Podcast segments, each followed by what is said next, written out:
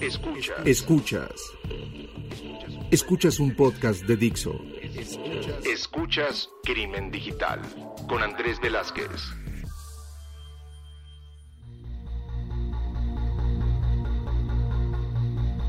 ¿Qué tal amigos? Bienvenidos a esto que es Crimen Digital, su podcast de ciberseguridad, delitos informáticos, todo lo que tiene que ver con el cibercrimen. Mi nombre es Andrés Velázquez, saben que me encuentran como arroba cibercrimen y que todas las redes sociales de este podcast están como su nombre, como Crimen Digital en Twitter, estamos en Facebook eh, y que pueden llegar a encontrar nuestra página donde también nos pueden llegar a mandar mensajes, qué les gustó, qué no les gustó, este, a quién quieren que invitemos, qué temas quieren que eh, cubramos. Y hoy traemos un tema súper interesante. Y cuando platicaba con él hace unos momentos antes de empezar a grabar, hablamos acerca de los CISOs, este Chief Information Security Officer que ha pasado y que hemos visto de diferentes formas, que de hecho hemos tenido eh, ya algunos CISOs aquí en este, en este podcast, que nos han hablado mucho de qué debe hacer un CISO, cómo tiene que hacer sus estrategias, cómo tiene que hacer todo este tema, pero pocas veces hemos hablado de qué es un CISO una, perspectiva completamente diferente.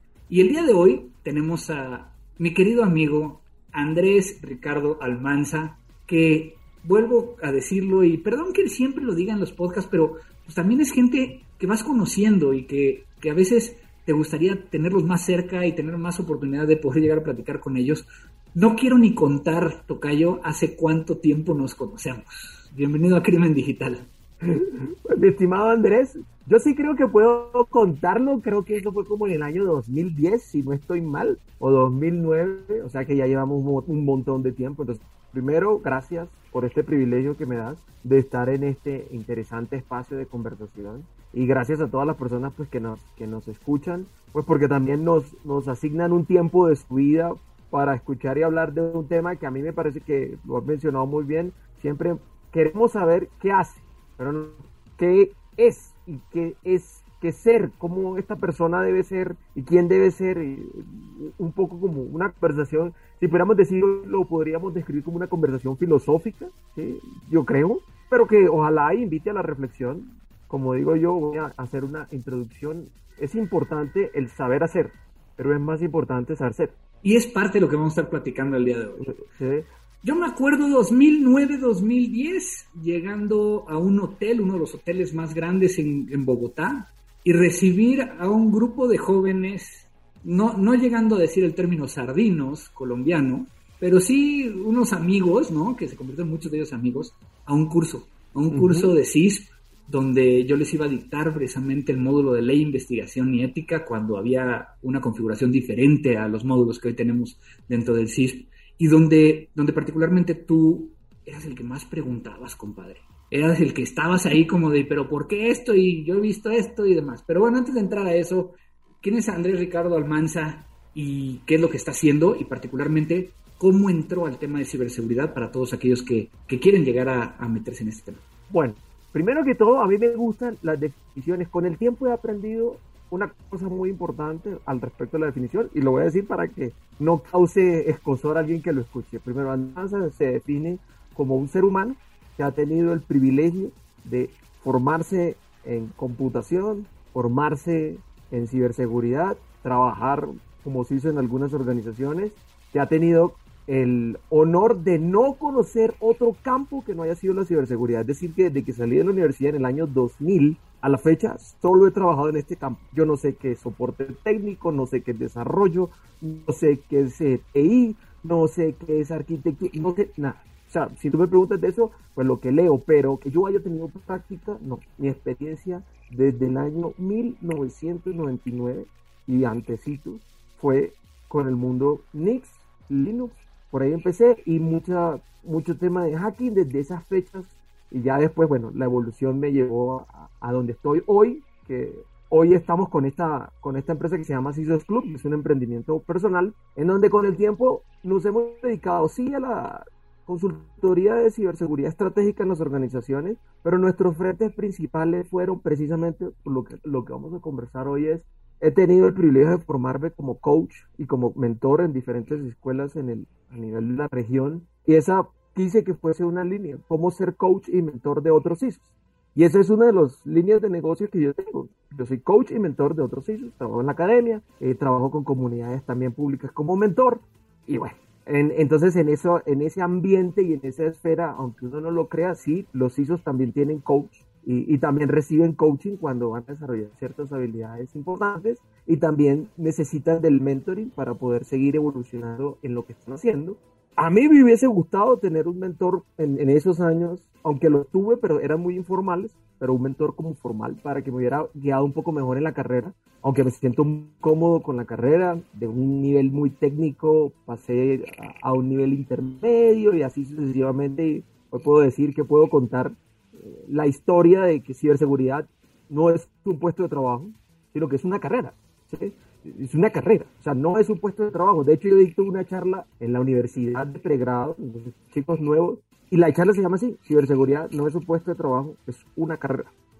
Contándoles esta historia, que tú tienes un camino, que tú recorres muchas etapas, que tú no eres hizo de la noche a la mañana, por ejemplo, que tú tienes que consumir muchas horas para poder llegar a estos recorridos entonces, digamos que ahí se ha venido moviendo, me encanta la academia, entonces yo participo mucho de la academia y dicto clase en varias universidades en la región. Y eso, eso es Andrés Almanza, un ser humano que se ha dedicado a aprender. Tocayo, y, y para entrarle a este tema tan interesante, lo voy a empezar al revés. ¿Qué no es un CISO? Porque creo que me ha tocado ver, y yo creo que a ti también, tantas posiciones que les dan el, el, título de CISO por darles un, un título, ¿no? Y que a veces es CISO, a veces es CSO, a veces eh, seguridad de la información, a veces es ciberseguridad. ¿Qué no es? Vamos a empezar con ese. Pues bueno, mira, yo ahora, con el tiempo, de pronto no tengo un qué no es definido, pero con el tiempo sí te puedo decir que lo que sí puede uno experimentar es que al final del día, lo que sí no es, eso sí lo tengo claro, es no es una persona que tenga que estar metiéndole miedo a la organización frente a los ciberataques. O sea, eso no es. Si usted como persona profesional de seguridad, sin importar los skills que tenga, las certificaciones que tenga, los estudios que tenga, todavía utiliza el discurso de la duda, miedo y como instrumento para vender su programa de seguridad, entonces usted no es un CISO, ya, de uno, descartado. Eso sería lo primero que yo diría, eso no es. ¿Qué tampoco es un? Una persona que todavía entiende la seguridad como un desafío técnico. Eso tampoco es un CISO. Si usted va a resolver sus problemas de... Recuerde que el CISO está... Esto lo, aprendí hace unos, unos meses. Lo refracié y lo refracié y lo refracié hasta cuando me salió. El CISO se ocupa de proteger la capacidad de la organización de producir ingresos, no de estar pensando en infraestructuras y datos. Puede sonar un poco complejo lo que estoy diciendo, sí. Sin embargo, ya tendríamos que hablar de muchas matices, de muchos CISO. Tú lo acabas de decir en la introducción. Hablaste de un CSO, hablaste de un CISO, hablaste de muchas cosas. Que esos son, lo, como yo lo, digo a veces en clase, son como los estados de madurez por los que va pasando un profesional de seguridad.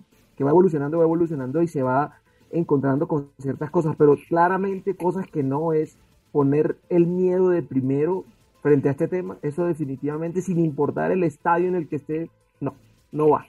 No va pues porque la seguridad como una, no, podemos perder de vista, Andrés, algo que es como clave en esto. La seguridad no son resultados, son estados.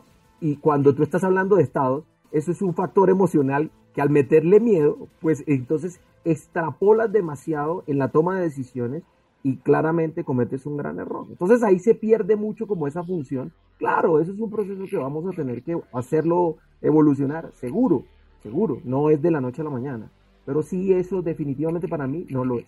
Efectivamente, yo creo que no es el que administra los, los accesos, o sea, no es un, gestor de identidades. También, aunado a lo que le estabas diciendo, yo creo que el CISO tiene que quitarse la palabra no de la cabeza, ¿no? Y, y, tratar de buscar más el, el cómo sí, o el, poder llegar a, simplemente decir, oigan, pero yo veo este riesgo, ¿no? Y le podemos hacer así, así, así, así, para tratar de darle la vuelta. Y tampoco es alguien de cumplimiento, porque luego el CISO se ve como el, el, responsable ante las autoridades de entregarles todos estos reportes de cumplimiento que, como muchos de nuestros escuchas saben, que siempre hablo de cumplimiento, yo hablo de cumplimiento. Entonces, este, es llenar estas hojas como ustedes le dicen chulear, nosotros le decimos palomear, ¿no? Estos, estos documentos, creo que tampoco es un CISO. Entonces, entendiendo esto, que, que es muy valioso, ¿no? O sea, el tema de no generar pánico y no decir siempre no, ¿qué es lo que sí tendría que ser un CISO? Bueno, ahí hay muchas cosas porque tú acabas de mencionar y, y, me voy a meter con tu discurso, con lo del tema del cumplimiento, porque lo voy a unir con lo que estaba diciendo. Yo siento que estos son estadios que va a alcanzar. O sea que una forma de ganar posición, ojo, posición y poder, el CISO lo ha utilizado a través del compliance. ¿Cómo que? ¿De dónde saco esto? De, obviamente, en las teorías del liderazgo, y aquí voy a mezclar unas cosas de las que me gustan mucho. En la teoría del liderazgo, pues realmente no en la teoría, sino en, los estudios del liderazgo, hay muchos que ven en el liderazgo estadios. Entonces tú empiezas a subir como una serie de escalones. Cuando estás ganando poder, posición, utilizas cosas como estas, como el complejo. Entonces, eso podría ser uno de los estadios para poder llegar a ser ya un ejecutivo de la ciberseguridad, ya si estamos siendo aspiracionales a llegar a ser esta mano derecha que le ayuda a la organización a tomar decisiones con menos riesgos, con unos riesgos visibles. Entonces uno podría decir, el CISO, aspiremos a que seamos esos CISOs ejecutivos que le ayuden a la organización a que su capacidad de generar ingresos se maximice con la menor cantidad de riesgos en un contexto tan complejo como el digital. Y entonces esto nos lleva a dos preguntas. A lo mejor eh, me voy a empezar a, meter en el tema, si te quieres regresar tantito, ahorita lo, lo, regresamos, ¿no? Pero, pero entonces tenemos mucha gente que está del lado de ciberseguridad, que está empezando de abajo, que le es muy difícil llegar a ese CISO ejecutivo, que a lo mejor sí hay la oportunidad dentro de la organización, pero que no, es, no encuentran cómo y, y, que esta brecha que existe de hablar técnicamente con hablar eh, en un lenguaje del negocio eh, se ha convertido en una brecha muy importante, pero también hay organizaciones que no permiten que estas personas se desarrollen o se genera una brecha adicional cuando contratan un CISO que a lo mejor pues es un CISO ejecutivo que viene de otra área, ¿no? Y porque eso puede llegar a ser, ¿no? Me ha tocado casos donde un contralor, después de varios años de estar dentro de una área de control interno, lo pasan como CISO pensando que, y me ha tocado que en algunos casos sí funciona, ¿no? Pero pensando que, va a ser la única solución, pero entonces no tiene una conversación directa con la gente de abajo. ¿Cómo, cómo ver esta interacción y cómo, cómo ver, particularmente ahorita quiero preguntarte, cómo debería de ser este crecimiento que creo que debe ser tanto de la organización como de las personas? Totalmente de acuerdo, Andrés. Y me encanta que hayas utilizado la palabra crecimiento. ¿Y por qué la palabra crecimiento es importante y porque hay que hacerla ver con mucho ahínco? porque crecimiento involucra proceso, porque crecimiento involucra aprender. ¿Qué pasa? Nosotros cuando, cuando nos adentramos en la carrera profesional de la seguridad, lo que estábamos hablando, tú tienes unos estadios técnicos por los que vas a habitar y eso es normal. Y en algún momento del tiempo tú tomas una decisión de decir, ay, a mí me gustaría explorar este camino de llegar a ser un ejecutivo de la ciberseguridad. Ok, listo, perfecto. Entonces tú estás como en una Y. Si te la puedes imaginar y si vas conmigo, te pongo en una Y. Entonces estás en esa parte de la Y, en donde están dos caminos. ¿Sigo por el mundo técnico o me voy a ir para el mundo y empezar a caminar este recorrido? Entonces, lo primero que habrá que decirte ahí en ese punto es recuerde que este camino nuevo que usted quiere tomar, que es irse hacia un mundo ejecutivo, necesita de usted varias cosas. Primero, las cosas, voy a ponerlas de arriba hacia abajo. ¿Qué necesita arriba? Necesita que usted tenga una nueva forma de pensar. Necesita que usted, hay que decirlo con palabras abiertas, necesita que usted sea menos cuadriculado, menos binario. ¿Cuál es uno de los grandes desafíos? Y a mí me gusta trabajar mucho el tema del mindset, tal vez, y de la mentalidad, porque precisamente nosotros aprendimos a ser de mentalidad binaria. Uno, cero, eh, sí, no, eh, bueno, en fin. Y resulta que la seguridad es multiestado y más la actual. Entonces, cuando usted empieza, empieza a chocar, empieza a tener una mentalidad, si usted tiene la mentalidad binaria y se está enfrentando a este camino ejecutivo que es multiestado, con una organización que es multiestado, entonces usted va a tener que empezar a adentrarse en tener una nueva mentalidad que le va a involucrar tener o de construir una serie de capacidades personales. Si se está dando cuenta, estoy yendo hacia abajo. Entonces, una serie de capacidades personales y una serie de habilidades tanto técnicas como personales, como por ejemplo empezar a pensar su comunicación cómo es. Y yo siempre hago estos ejercicios con los que trabajo y les pregunto, si usted estuviera hablando con usted mismo, ¿usted se entendería lo que se dice? Ese es un ejercicio que siempre utilizo con todos los ISOs que he trabajado. Y el 99, puedo decirlo, me dice, oiga, no, sí, definitivamente mi discurso está muy enredado. Lo, vamos llevándolos por, por estos ejercicios de empezar a, a que su lenguaje sea no tanto como más lenguaje de negocio, no, es un lenguaje más natural, un lenguaje más neutro, que usted puede explicar muy sencillamente las cosas que hace. El gran desafío que tiene eh, la ciberseguridad es, no, me dejas desmentir, Andrés, y es, expliquemos lo que hacemos. Entonces, cuando uno va a explicar lo que hace, a veces es tan complejo y uno se queda perdido en qué palabras usar, cuáles, los románticos se quedan con las palabras complejas para hacerse notar como interesantes, pero aquellos que van, van creciendo y que van avanzando se dan cuenta que eso como que no funciona y necesitan lenguaje sencillo, lenguaje directo y sobre todo la segunda cosa, para comunicarse hay que escuchar, cosa que no le gusta al CISO, escuchar. Y en ese camino que estamos hablando de llegar hacia esa aspiracional de ser un CISO ejecutivo, escuchar es el 80 o 90% del trabajo. Es más, Andrés, yo tengo estos pensamientos que los he compartido en clase con CISOs, los he probado y han funcionado. Y es, personalmente ya en el mundo ejecutivo, lo que estamos viendo es que la función del CISO sucede en la conversación y no en la ejecución, porque la conversación es el catalizador para que esa ejecución se dé. Voy a explicarlo con un ejemplo. La relación más tirante que tiene un CISO, CISO con el área de TI. Esa es la relación más tirante. Uno no puede decir, no, es que con el de auditoría. No, la relación más tirante es con el área de TI. Es la relación más tensa, porque allá tienes que implementar la mayoría de cosas con las que a ti te miden, pero que tú no ejecutas. Los controles. La mayoría de controles duros los ejecuta TI y a ti te miden por esos controles en tu programa de seguridad. Entonces, ¿qué quiere decir? Que tú tienes que tener una muy buena relación. ¿Y cómo funciona una buena relación? No es que tú vayas a ser el amigo de los tragos, no, pero sí tienes que tener una muy buena comunicación que implica entender lo que esa persona, ese CIO, necesita para que ustedes se puedan poner de acuerdo. Y eso sucede en la conversación, eso no sucede de otra forma. Entonces, el rol cambia completamente y se vuelve una persona que sabe conversar para poder hacer evolucionar la gestión, que son dos cosas distintas. La pregunta, entonces un CISO no hace nada. No, tiene muy buenas conversaciones que lo llevan a la ejecución de muchas cosas. Si tiene una muy buena conversación con el, el, financial officer, va a poder tener como consecuencia un presupuesto, porque recordemos que el que aprueba el presupuesto no es el CFO. Él da el visto bueno después de que el CFO dice esos números cuadran. Y así sucesivamente con los demás sé que podamos tener. Y si queremos ir más allí arriba con los boards, entendiendo que es el gobierno corporativo, es la misma historia.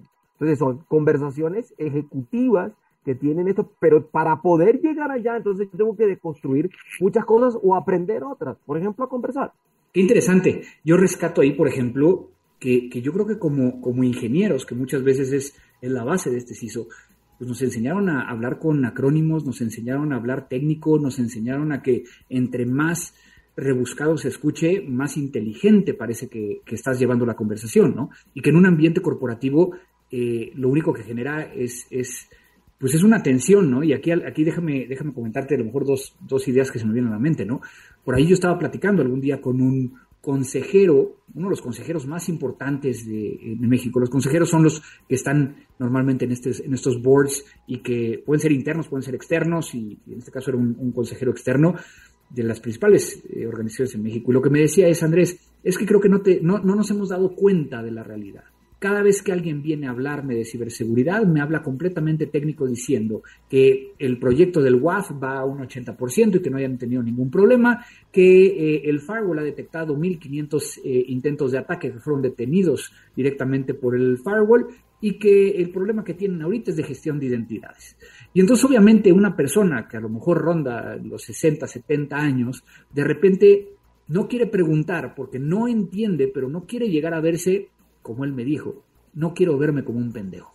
Y entonces hay, un choque ahí impresionante, porque entonces tenemos a alguien que está a ese nivel, que conoce acerca de los riesgos que hay dentro de la organización, riesgo financiero, en el número de riesgos, pero que el riesgo de ciberseguridad le cuesta mucho trabajo. Y es de ahí donde yo, yo acuñé una, una frase por ahí que yo creo que han visto, que es dejemos de hablar de ciberseguridad y hablemos de riesgos.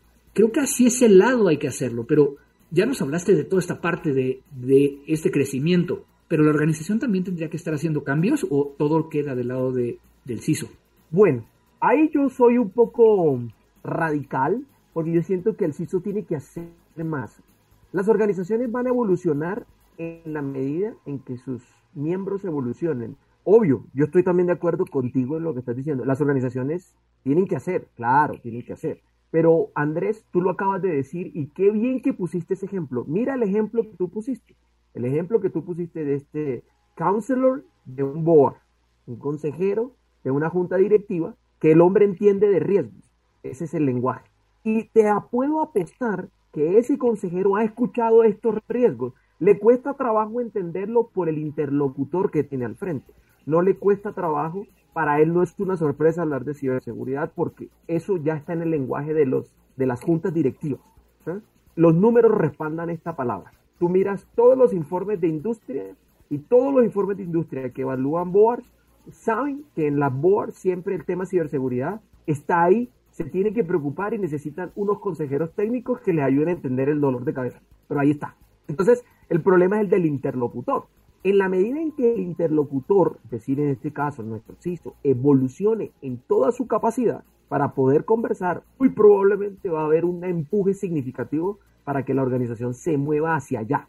Porque tú lo acabas de decir muy bien, si yo llevo un tablero que me dice que el WAF está bien, que no hemos tenido ransomware y que tenemos 15.000 alarmas de virus a través de nuestro endpoint, pues claramente el lenguaje no es el correcto y no esté impulsando lo que a mí me interesa, que es que, que esas personas tomen decisiones. ¿Y cómo toman decisiones? Gobierno corporativo, a través de los Si yo no llevo eso, entonces, pues su, su apalancamiento de esa famosa responsabilidad de dirección como lo habla cualquier sistema de gestión, entonces va a decir, pues la responsabilidad me queda diluida pues porque no tengo muy claro este tema y no sé cuáles son las ciencias ciertas los riesgos. No es que no haya una responsabilidad por dirección, no es que ellos no, no, y no es que no haya evolucionado, no es que no tenga madurez en seguridad, la tiene técnica y tácticamente. Sin embargo, no ha evolucionado porque el, interlocutor válido no está diciendo lo, lo... Entonces yo creo que es una relación simbiótica en la medida que el CISO empiece a evolucionar mucho más rápido,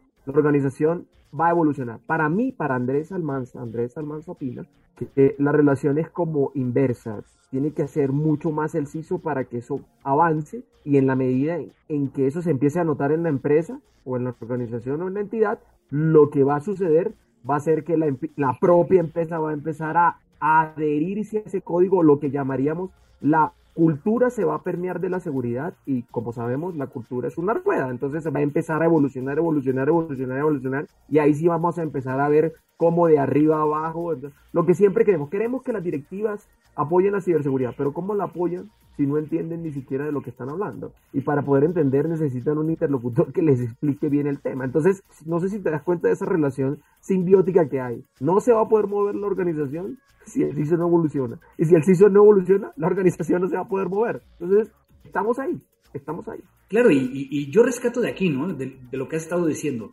Creo que por ahí ya mencionaste el liderazgo, ¿no? De, de, quién debe ser, ¿no? O sea, debe ser alguien que sea un líder, tiene que ser alguien que sea un buen interlocutor y que hable más del negocio, que se acerque más a poder llegar a hablar del negocio, pero que también tenga capacidades de hablar con, la parte técnica y de, generar estrategias. ¿Qué otro, ¿Qué otro elemento podrías llegar a agregar a esta mezcla? Pues, uy, ahí hay varias cosas también importantes. Yo creería que lo que llamarían un, un business safety, una persona que entienda el negocio es importante. Ahí yo le sumaría necesario, necesario, indispensable, obligatorio, empatía. Es muy necesaria la empatía. Y lo voy a empezar con el famoso regaño. Esto para mí es una frase que la he acuñado y mm, algunos me dicen que me he vuelto como muy exagerado con el tema, eh, porque algunos dicen, es que esto es un chiste. No, ni siquiera debería existir en el lenguaje del CISO tres palabras. Usuario, eslabón, débil. No deberían existir. Eso no podría existir. Para mí no debería existir. Un CISO que diga el usuario es el eslabón más débil de la cadena es un CISO que está condenando su programa de sensibilización, sus propuestas de seguridad, está condenando todo a fracasar. ¿Por qué? Porque cuando usted trata a las personas como un usuario, las trata como un objeto. Si no, vámonos a la teoría de casos de uso. Un objeto, un user es un objeto. ¿Sabes?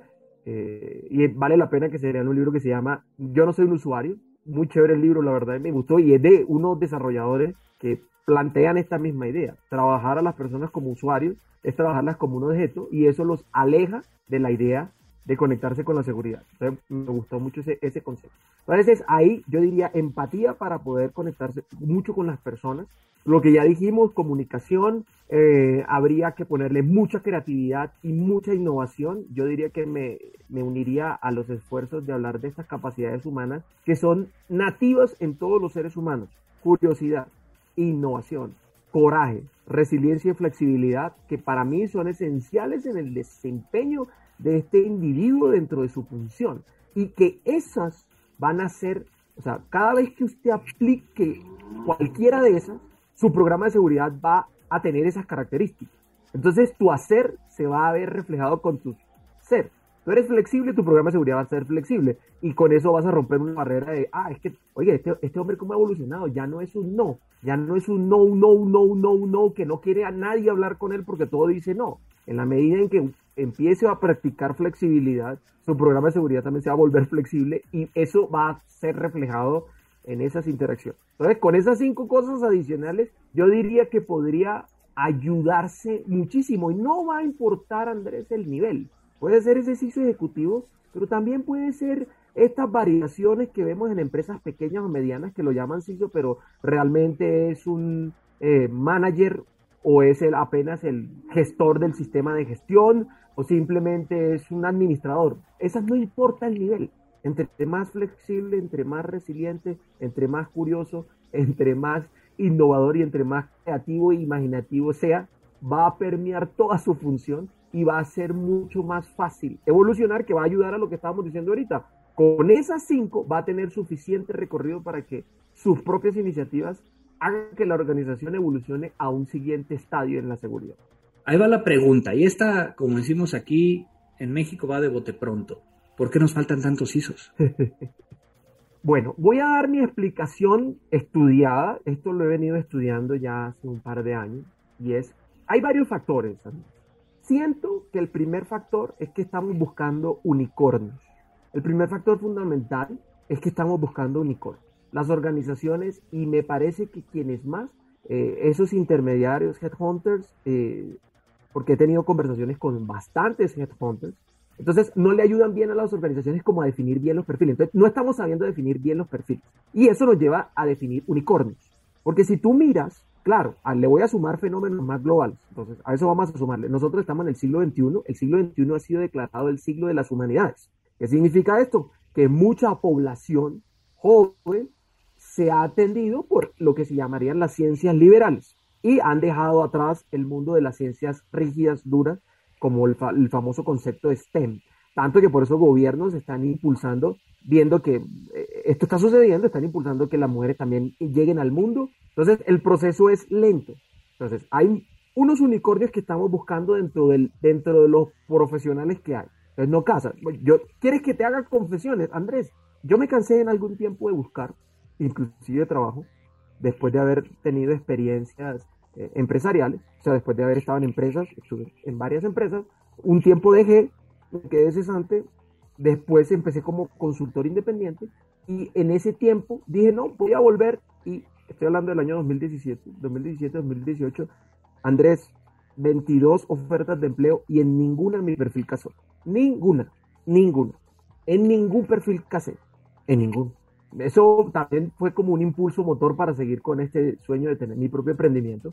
Entonces yo dije, oh, bueno, listo, perfecto. Entonces, desde ahí vengo estudiando como este fenómeno y cuando veo y trabajo con otros que van a hacer saltos hacia otras organizaciones y revisamos un perfil, entonces vemos claramente que hay cosas que no coinciden en lo que se pide con lo que buscan. Entonces estos unicornios, eso le pone mucho peso para mí, le pone mucho peso. También es cierto que cada vez hay menos profesionales y se está incentivando la industria para que haya más modelos educacionales, no solo la educación formal, sino la educación no formal. Y cuando hablo de educación no formal, todos estos programas de certificaciones que ayudan a recoger más, más profesionales para que pueda haber llenancia de estas vacantes. ¿Qué pasa? No hemos entendido como muy claro qué es que una certificación, su nombre lo dice, te certifica y tiene unas connotaciones importantes. Te certifica en un momento del tiempo para unos conocimientos de ese tiempo. En la educación formal, tú estás estudiando para diseñar, desarrollar. Lo altruista de la educación es que a ti te educan para saber pensar en un tópico en especial, sobre todo cuando haces cursos de posgrados. Esa es la idea o lo que debe propender un programa de formación. Entonces, ahí también se juega un papel muy importante porque los programas de formación también son pocos. Si tú miras la región, la región no tiene sí un número elevado que tú digas, wow, es que en la región LATAM nosotros tenemos, mira, más de, eh, en una investigación que estuve participando, no hay más de 100 maestrías dedicadas a la ciberseguridad en la región, no hay, de habla hispana. Y hablo de la región LATAM, no metamos a España porque España está dentro de Europa y Europa tiene un número distinto.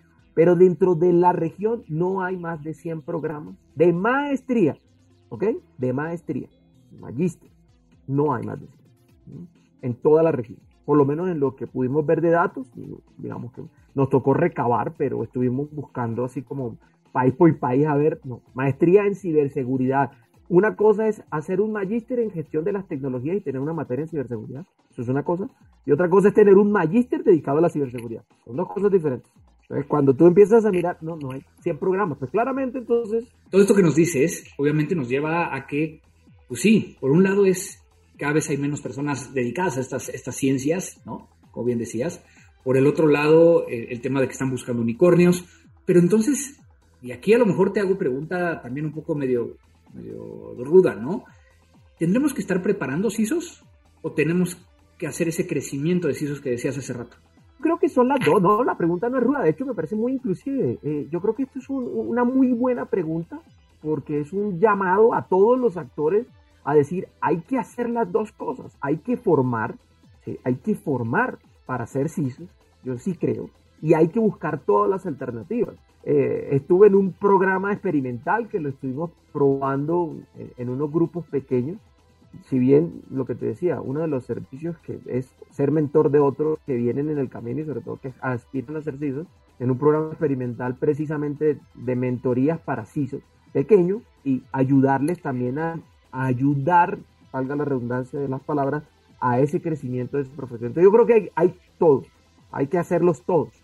Hay que formar específicamente al CISO, programas específicos eh, dedicados al rol en particular, junto con estos otros programas de formación, junto con estos otros cuerpos de conocimiento, más ayudarles a través de todos estos instrumentos complementarios como programas de mentoría, a través de asociaciones o, o bien algunos que lo quieran hacer bien en ambientes organizacionales, pero yo creo que es la suma de todo, porque las personas están limitado el, número, si es cierto, pues hay menos, comparado con otras profesiones hay menos, salen cada vez menos, entonces entre más nos ayudemos y más estimulemos, porque tú dijiste algo muy interesante y es los que arrancamos en el cuerpo de ingeniería, esa fue una pregunta que hicimos hace, una, hace un tiempo en una universidad, bueno, ¿Y qué pasa si no arrancan en el cuerpo de ingeniería? ¿Pueden llegar? La respuesta es que sí. Y llegan inclusive con una, un ejercicio no experimental, porque pues no fue experimental, en una, facultad de administración, llegan con ventajas para ser CISOs ejecutivos que un CISO que ha arrancado en el mundo de la ingeniería no tiene. Por ejemplo, un MBA o un magíster en administración, especialista en administración, o que venga de la carrera solamente administración, ya tiene una ventaja ganada, que tiene un lenguaje más natural para poder hablar del tema de negocio y lo que le queda como fue una de las prácticas conclusiones de esos estudios y ejercicios es con unos muy buenos equipos de trabajo técnicos y con una buena capacidad de la persona para tener estos espacios conversacionales, puede ser suficiente o no necesariamente que pueda ser suficiente, pero podría tener lo mínimo para poder avanzar. Entonces, un CISO no técnico, no nacido en el background de ingeniería, podría funcionar. Vayamos a muchas organizaciones muy grandes, y conocí muchos, y tuve el privilegio de conocer algunos, que me impresionaron porque fueron CISOs súper, súper grandes. Yo conocí uno, muy positivo, porque también hablar de los casos negativos, que seguramente podemos hablar de ellos, pero uno muy positivo que arrancó en el mundo de la contabilidad, contador público, y se hizo toda su carrera siendo contador público dentro de una gran organización dentro del área de TI, no porque ejerciera, era contador dentro de la gran área de TI de esa multinacional y empezó a entender la tecnología y empezó y se sumó y se sumó y se sumó y se sumó y fue siguiendo y fue creciendo y fue creciendo y fue entendiendo cada vez más el mundo de la tecnología y llegó a ser VP de, ciberseguridad de esa multinacional, del mundo. Se retiró y se fue para una compañía de seguridad dedicada pues, a ofrecer servicios de seguridad y es un caso exitoso. Hay otros casos que no fueron, pero simplemente por los resultados que le pasaron. Si, si queremos hablar de un caso negativo, como el caso de la CISO de Equifax, que después de que uno analiza el perfil, pues el perfil, pues ella se dedicó a la música, ella, su cuerpo de conocimiento fue la música, y ojo, tenía dos doctorados en música, por cierto. Sin embargo, durante sus 20 años de carrera había sido una profesional exitosa en el mundo de las tecnologías de la seguridad, hasta que pasó lo de Equifax. Y cuando pasó lo de Equifax, así que la quemaron viva, tanto que esa señora desapareció de todos los, de todos los ambientes. Y yo pienso personalmente que ella, bueno, más allá de, su, de, la falla que tuvo esa organización, su perfil también le dio para dirigir durante 20 años de manera exitosa su programa. Entonces quiere decir que puede que el cargo de nacer en ingeniería, puede que no necesariamente. Entonces, buscar en esas otras áreas, en esos otros cuerpos de conocimiento, porque no podemos olvidar, Andrés, la ciberseguridad es multidisciplinar, dejó de ser una ciencia disciplinar. Es que eso es lo que hemos olvidado, Andrés. Hemos olvidado que la ciberseguridad es multidisciplinar.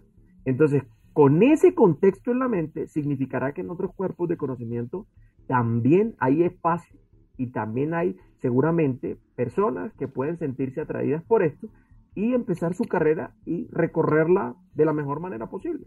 Qué interesante y qué nutrido es esto que me comentas, ¿no? O sea, al final de cuentas, yo sí lo había escuchado y sí lo había visto, el hecho de traer eh, otras profesiones, ¿no? Al tema de ciberseguridad.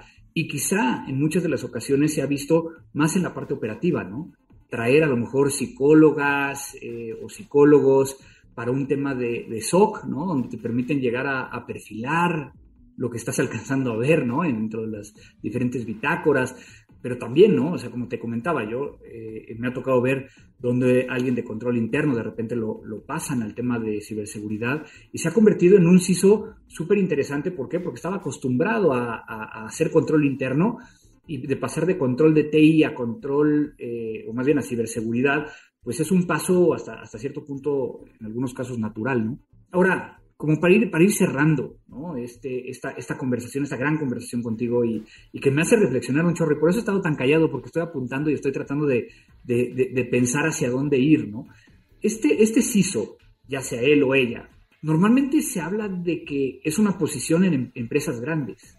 ¿Qué pasa en un CISO en una pyme? ¿Estamos todavía ahí? ¿Es algo que nos vaya a tardar? ¿Es por eso que existen los virtual CISOs como es tu caso? Eh, dónde estamos parados, porque ahí estamos hablando de un mundo que a lo mejor viene kilómetros atrás. Sí, es cierto. En las empresas pequeñas y en las pymes, mi pymes y bueno, todas estas empresas pequeñas, esa figura súper super ejecutiva puede que no sea el, lugar más adecuado y como bien lo mencionas, pues digamos que estos servicios de ser virtual CISO le sirven a esas empresas pequeñas para eso, para tener un advisor que le pueda ayudar cuando las organizaciones han venido teniendo alguna necesidad, porque eso se puede hacer de manera elástica, demanda, advisory, distinto ya si necesita unas manos calientes que le ayuden ciertas cosas. Entonces, sí es cierto, ellos vienen en kilómetros a distancia, sin embargo, hay que decirlo, como lo, hemos podido experimentar acá, por lo menos en Colombia, con algunas empresas, eso no quiere decir que la función de seguridad no deba existir. Y eso es una gran oportunidad, como lo, lo, lo experimentamos acá con un par de organizaciones como ejercicio, y es porque digamos que una empresa pequeña era parte de la cadena de una empresa grande, de un proveedor, un tercero, de una empresa grande, la empresa grande, pues dentro de su proceso de auditoría, de sus terceras partes, les dijo, mire, ustedes tienen que cumplir con estos requisitos de ciberseguridad. La empresa obviamente salió asustada a buscar un CISO y se fue, buscó un perfil CISO.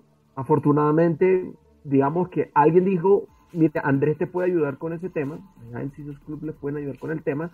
Y cuando llegamos a tener esa conversación, yo les dije, mire, esta es la oportunidad perfecta para que usted le dé la oportunidad a otro para aprender.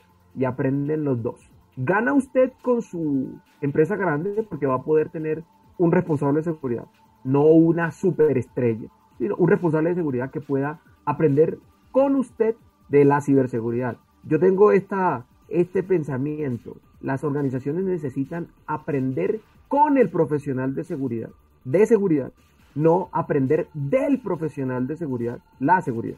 Son dos cosas diferentes.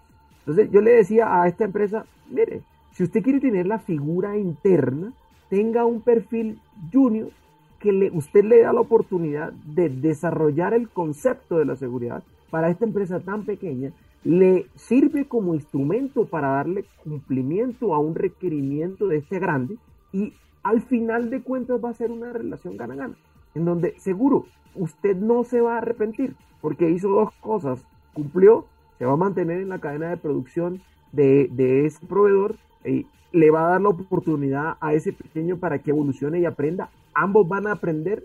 Entonces le, le sonó el cuento, le ayudamos a buscar un perfil pequeño y digamos que esa persona, digamos, yo he participado como ayudando uh, en este proceso de mentoría a ese chico.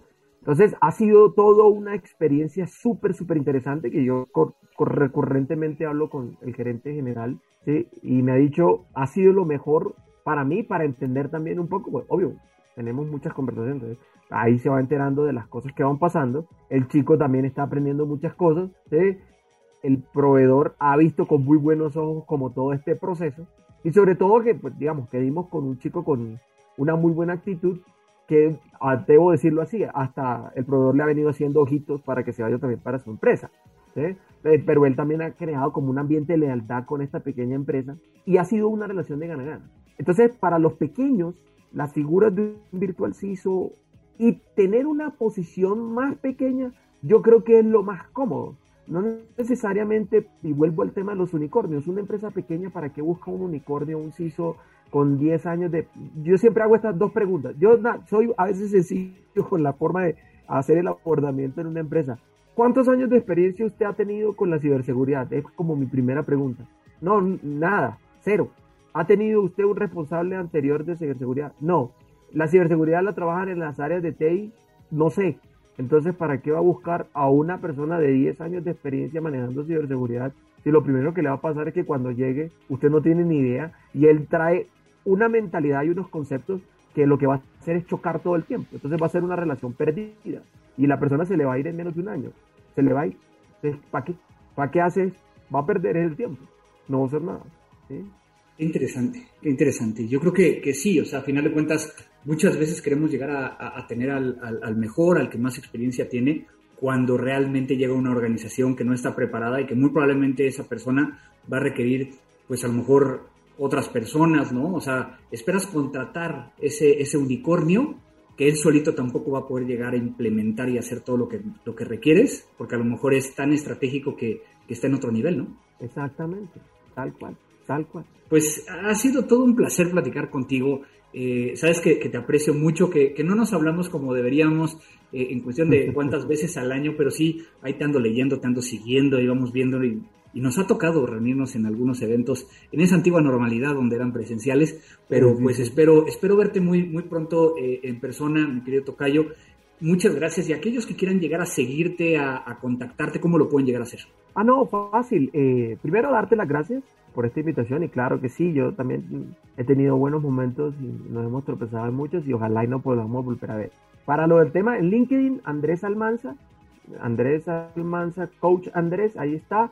Eh, y la comunidad CISOS.club, ahí están, es bastante fácil de encontrar, que es en el medio en el que más nos movemos, LinkedIn personalmente y particularmente, es donde más publicaciones hacemos. Las otras pues están, pero digamos que yo le hago mucha fuerza a LinkedIn. Entonces ahí está Andrés Almanza y CISOS.club, ambas están. Perfecto, pues muchísimas gracias Tocayo, gracias por estar en Crimen Digital.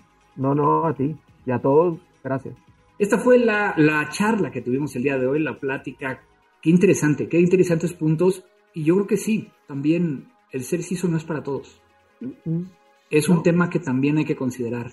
Entonces creo que esta, esta charla también tiene que, que centrarnos en qué quieres ser. Planea tu vida, planea tu carrera, como bien lo dijo mi tocayo al principio, y pues no me queda más que agradecer a todos los que hacen posible este, este programa, este podcast, eh, a Dixo, que es nuestra casa, a Vero en la edición y producción de estos episodios, Gracias a todos ustedes que nos están escuchando cada 15 días y que nos mandan sus comunicaciones o nos ponen like Yo sé que muchas veces les da flojera, escríbanos algo ahí, algo bonito de no estoy de acuerdo, si estoy de acuerdo, este, sigue o ya párale, ya no hagas más.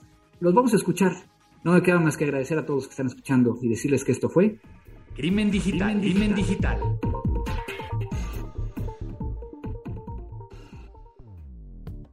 Dixo presentó Crimen Digital con Andrés Velázquez. La producción de este podcast corrió a cargo de Verónica Hernández. Coordinación de producción, Verónica Hernández. Dirección General, Dani Sadia.